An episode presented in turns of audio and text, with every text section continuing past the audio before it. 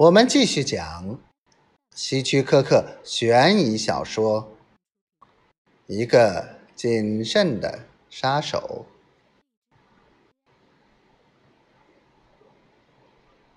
在十一层走廊尽头，这里人来人往，每个电梯里都有一个开电梯的，很难进行暗杀。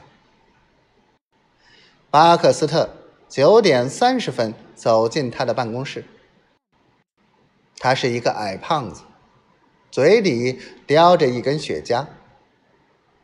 科斯塔在走廊里又等了十五分钟，然后走进办公室，递给巴克斯特秘书一张名片。那上面写着他是办公室用品公司的推销员。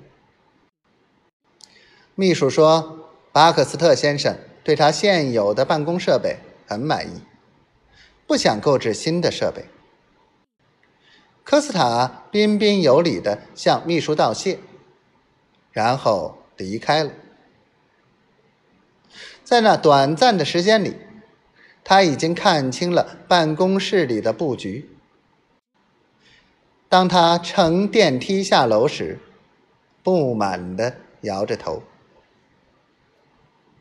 那天下午，他开着一辆租来的汽车去康涅狄格州。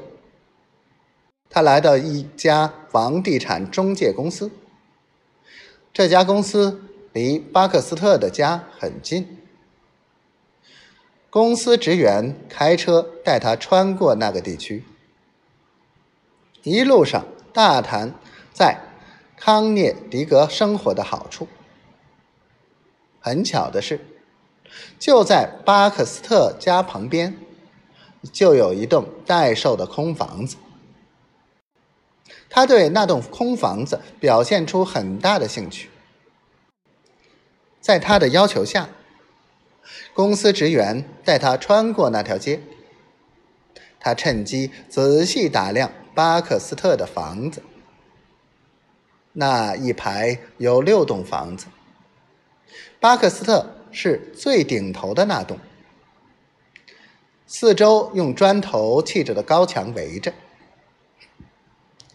科斯塔停下脚，仔细打量着那栋房子。